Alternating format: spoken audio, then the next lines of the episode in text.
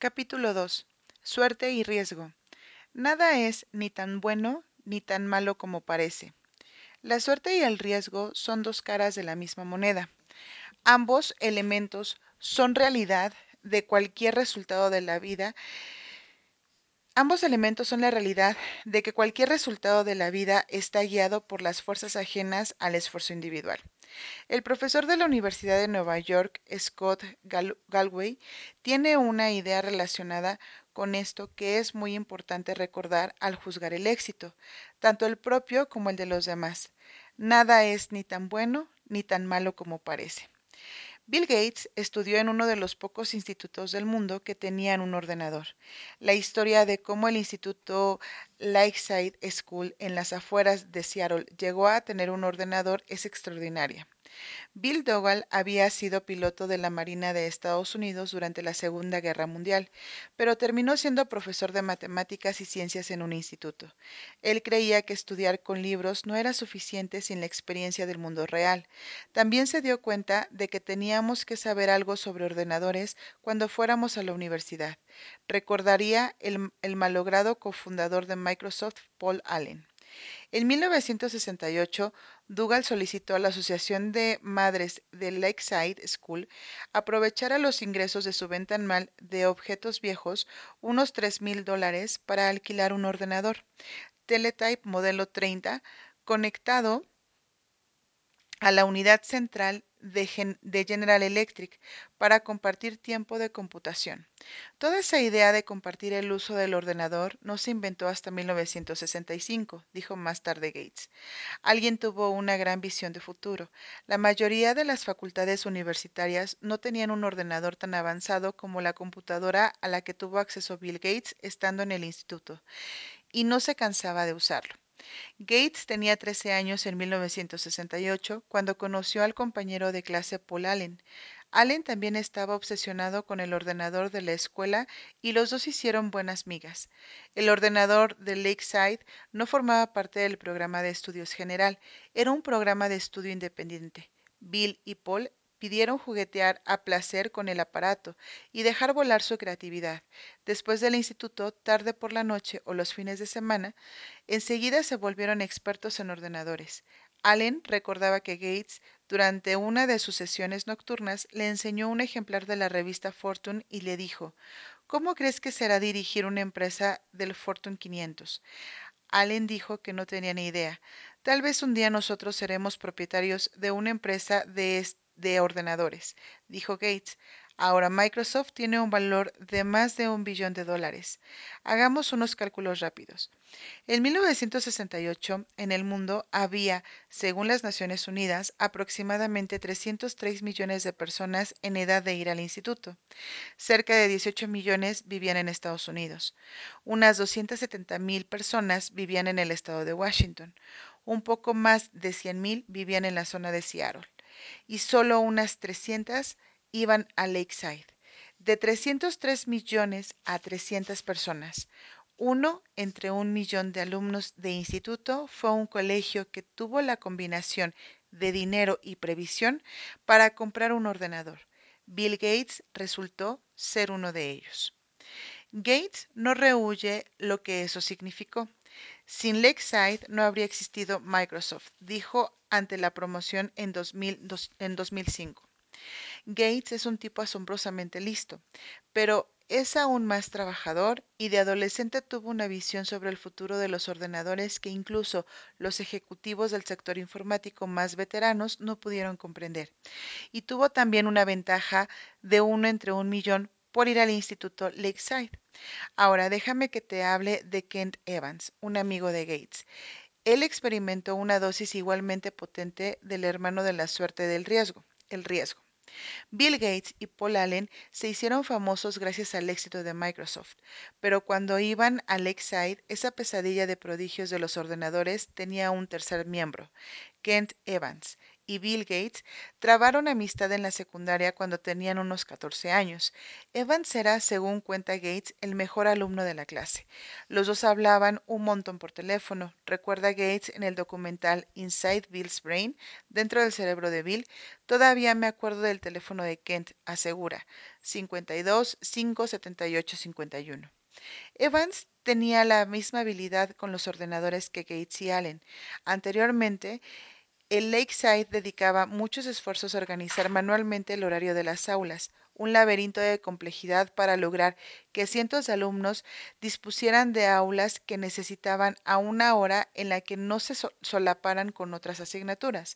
El colegio encargó a Bill y Kent, un par de chavales, se mire como se mire, que crearan un programa informático que resolviera el problema. Y funcionó. Además, a diferencia de Paul Allen, Kent compartía la mentalidad empresarial y la ambición infinita de Gates. Kent siempre llevaba un gran maletín como, como, el de los abogados, recuerda Gates. Siempre estábamos tramando lo que estaríamos haciendo dentro de cinco o seis años. ¿Seríamos directores ejecutivos? ¿Qué nivel de repercusión podía tener lo que hiciéramos? Íbamos a ser generales, embajadores, fuera lo que fuese, Bill y Kent sabían que lo iban a hacer juntos. Tras rememorar su amistad con Kent, a Gates se le entrecorta la voz. Habríamos seguido trabajando juntos. Estoy seguro de que habríamos ido juntos a la universidad.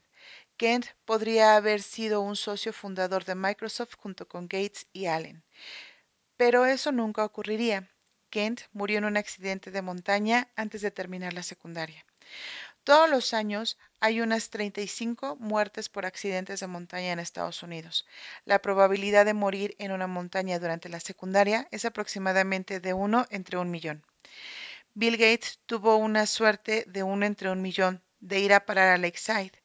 Kent Evans experimentó el riesgo de uno entre un millón de no llegar a terminar nunca lo que él y Gates pensaban lograr.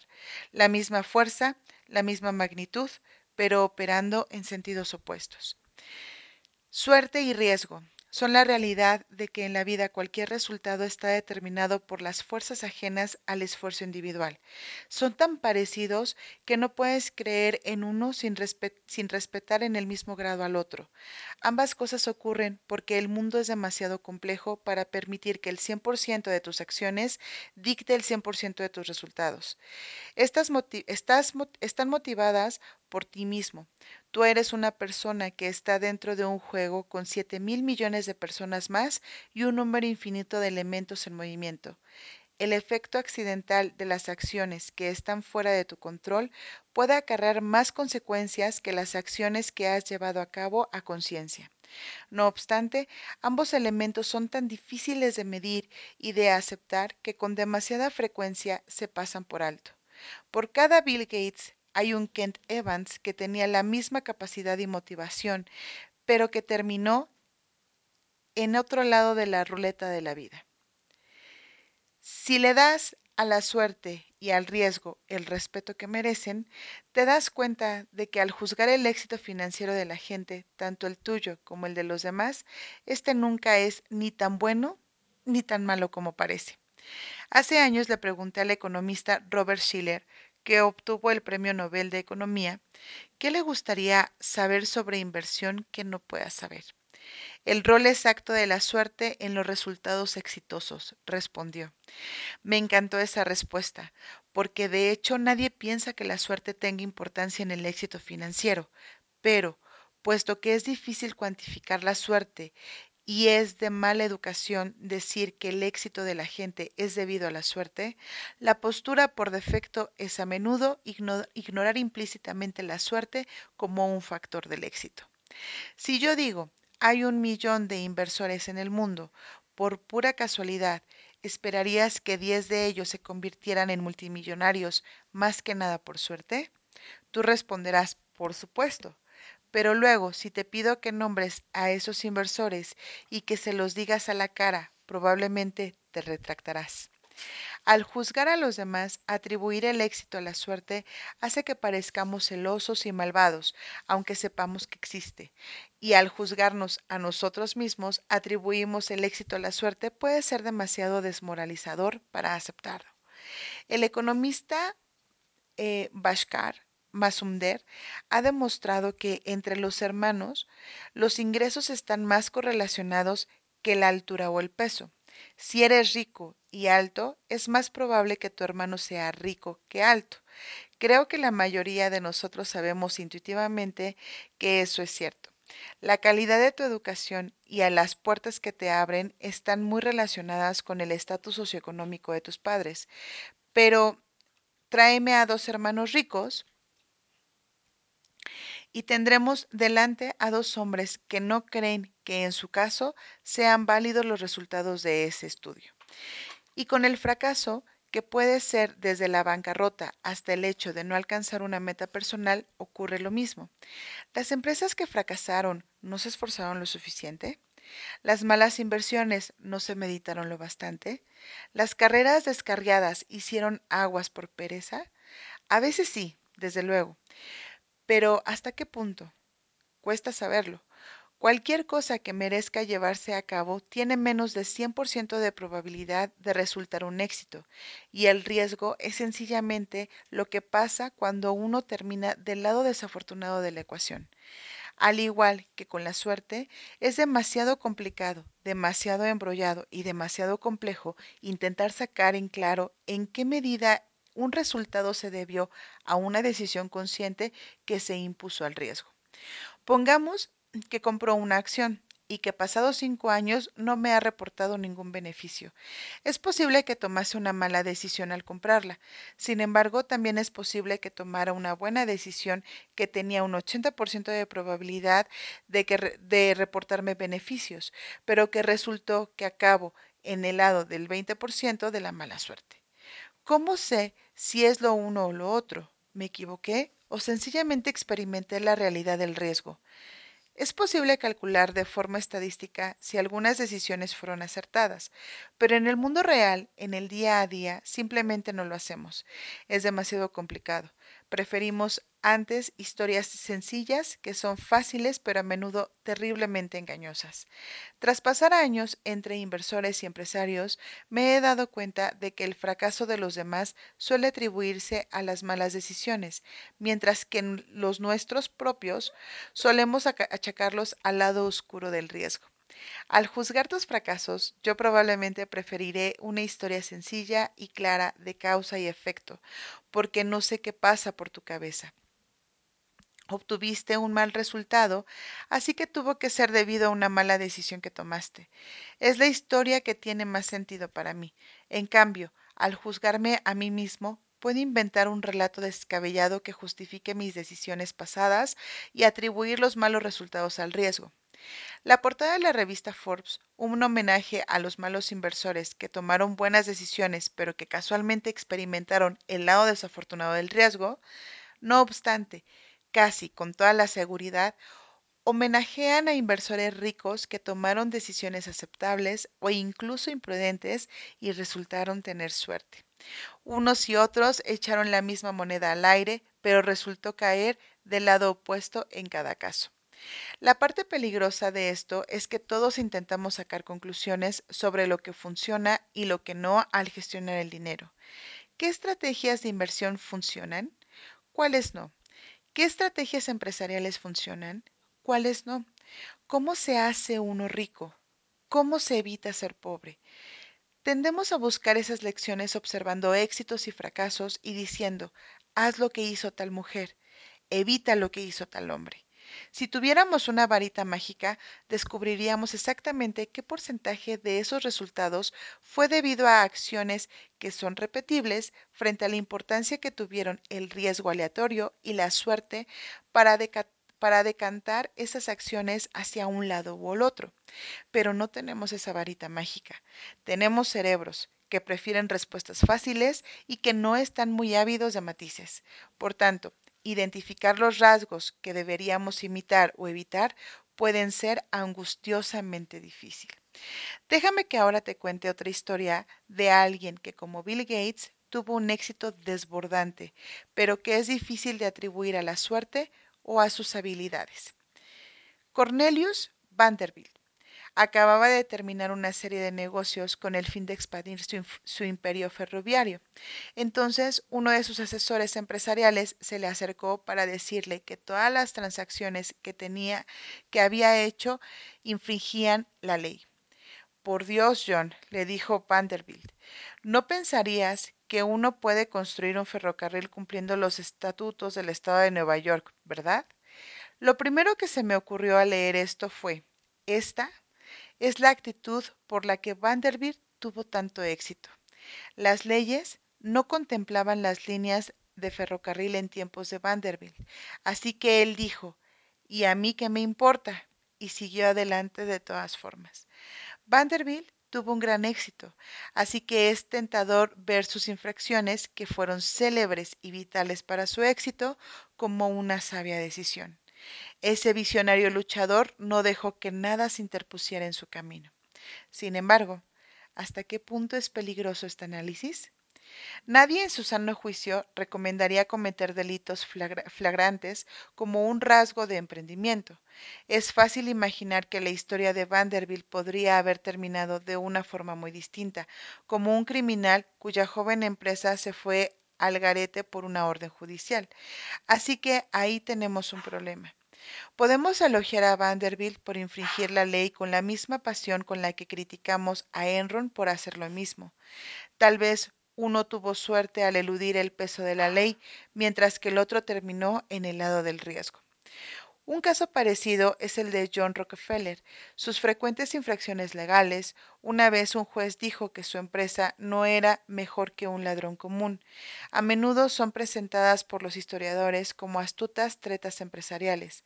Tal vez lo fueran, pero cuando el relato pasa de no dejaste que una de las leyes obsoletas se interpusiera en el camino de la innovación o cometiste un delito, ¿O cuán poco tendría que cambiar la historia para que el relato pasara de Rockefeller fue un genio, intentad aprender de sus éxitos, a Rockefeller fue un delincuente, intenta aprender de sus fracasos empresariales? Muy poco. ¿Y a mí qué me importa la ley? dijo una vez Vanderbilt. ¿Acaso no tengo yo el poder? Lo tenía, y le salió bien pero no es difícil imaginar que esas pudieran ser las últimas palabras de una historia con un resultado muy distinto. La línea entre la audacia y la temeridad pueden ser muy fina. Cuando no tenemos en cuenta la importancia que merece el riesgo y la suerte, a menudo esa línea es invisible. Benjamin Graham es conocido por ser uno de los mejores inversores de todos los tiempos, el padre de la inversión en valor y el primer mentor de Warren Buffett, pero la mayor parte del éxito de Benjamin Graham in invirtiendo fue debido a una porción enorme de acciones de Geico, que como él mismo admitía, rompieron casi cualquiera de las normas de diversificación que el mismo Graham expuso en sus famosos textos. ¿Dónde está, en este caso, la fina línea entre la audacia y la temeridad? Yo no lo sé. Graham dijo esto sobre su éxito en Geico, un golpe de suerte o una decisión de una inteligencia sublime. ¿Podemos decir de qué se trató? No es nada fácil.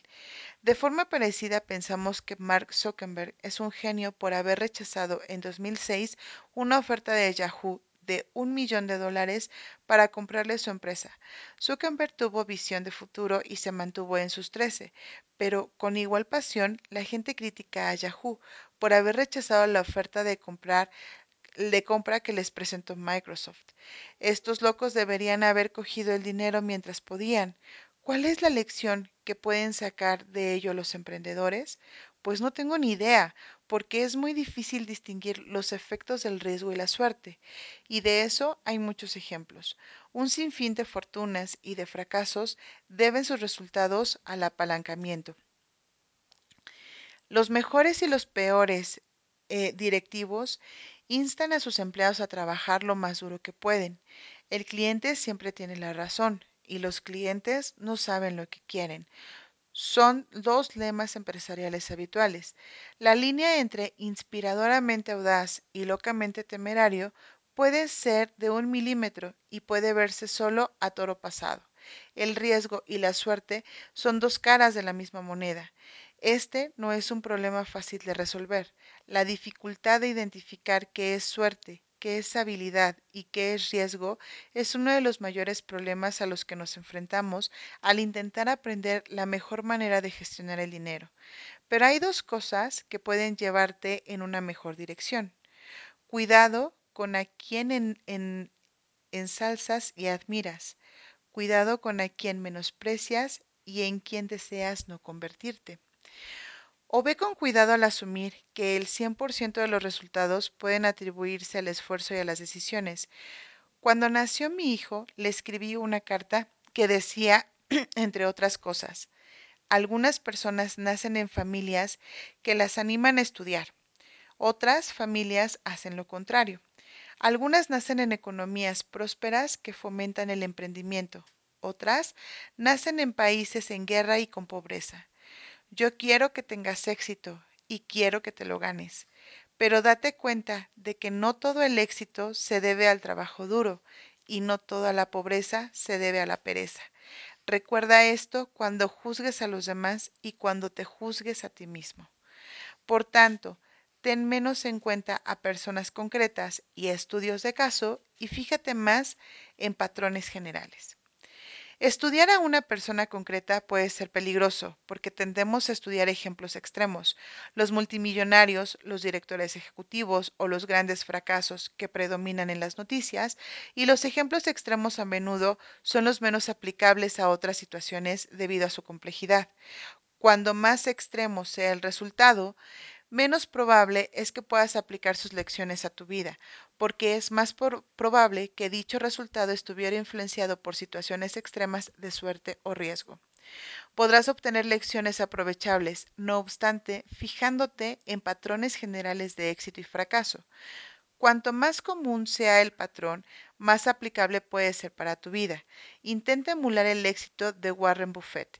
Invirtiendo es difícil porque sus resultados son tan extremos que la importancia de la suerte en los logros de su vida es alta, muy probablemente, y la suerte no es algo que pueda uno imitar de manera fiable.